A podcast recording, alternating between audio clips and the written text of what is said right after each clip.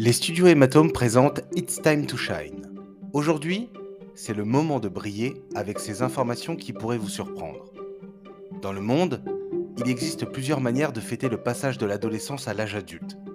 Aujourd'hui, nous allons en découvrir trois. Nous commençons par la Chine, avec le rite confucéen. Jili pour les filles et les Guanli pour les garçons.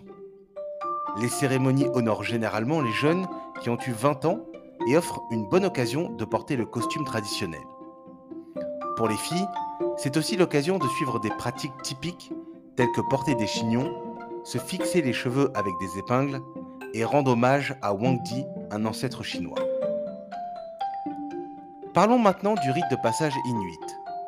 Sur l'île du nord de Baffin, les garçons inuits âgés de 11 et 12 ans partent dans la nature avec leur père pour tester leurs compétences en matière de chasse et afin de s'acclimater aux très rudes températures de l'Arctique. Selon la tradition, un chaman serait appelé pour ouvrir les lignes de communication entre les hommes et les animaux. Aujourd'hui, cette tradition a été étendue aux jeunes filles. Et pour finir, nous partons en Amazonie avec le peuple Satere Mawe. À 12 ans, les jeunes garçons doivent ramasser des fourmis balles de fusil dans la forêt. Ils doivent ensuite porter des gants remplis de ces fourmis pendant plusieurs minutes tout en dansant. Ces fourmis sont appelées ainsi car leur piqûre est affreusement douloureuse. Elle est 30 fois plus douloureuse que celle d'une abeille.